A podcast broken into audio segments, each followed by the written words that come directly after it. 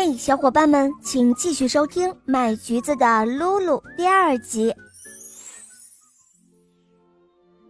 露露正高兴着，突然她停了下来，怔怔的想着：“呃，可是，呃呃，我陪他的新的自行车还没有买。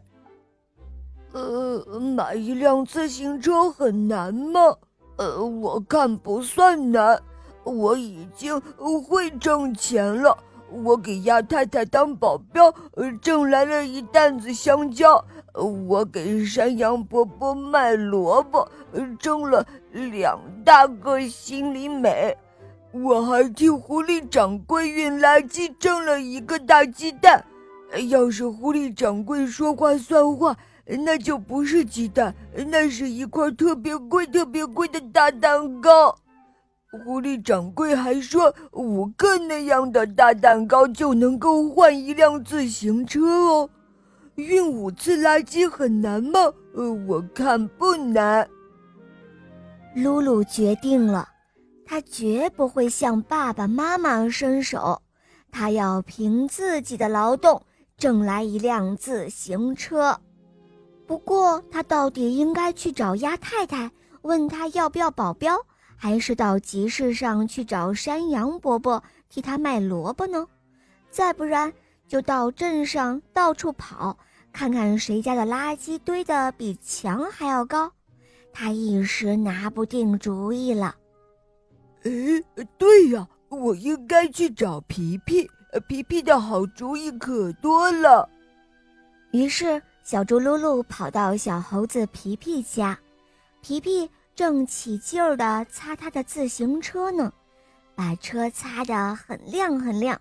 他抬头看了看小猪，愁眉苦脸地说：“啊，你怎么又来找我了？真的不是我不借给你，要是摔坏了，我爸爸非揍我不可。”小猪说：“呃，不是的，呃，我是要自己买一辆，让你帮我出出主意。”小猴子皮皮一听，高兴了起来。他鬼头鬼脑地朝他家窗户瞧了瞧，把小猪拉到大门外，压低了声音说：“我给你出一个好主意吧，你爸爸不给你买，你就闹，就这样子，一定能够得到自行车。”说罢，皮皮一咕噜躺在地上，一边打着滚儿。一边朝空中蹬着两条腿，哭叫着：“哦，我不管，我不管，我就要自行车，我就要自行车，我要吗？我要吗？我不管，我不管。”皮皮为小猪噜噜做完了示范，一咕噜又站了起来，紧张地侧着耳朵听了听，又神秘地说：“看到我刚才怎么做了吗？你就照我那样去做。”要是你爸还不给你买，你就不吃饭。小猪噜噜说：“呃呃，不吃饭，那那多饿呀。”皮皮说：“哎呀，你真是个傻瓜！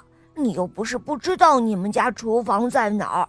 再说了，两顿不吃，你爸就会给你买了。”好了，小朋友们，这一集呢就讲完了。你们来猜一猜，小猪噜噜。会学小猴子皮皮那样做吗？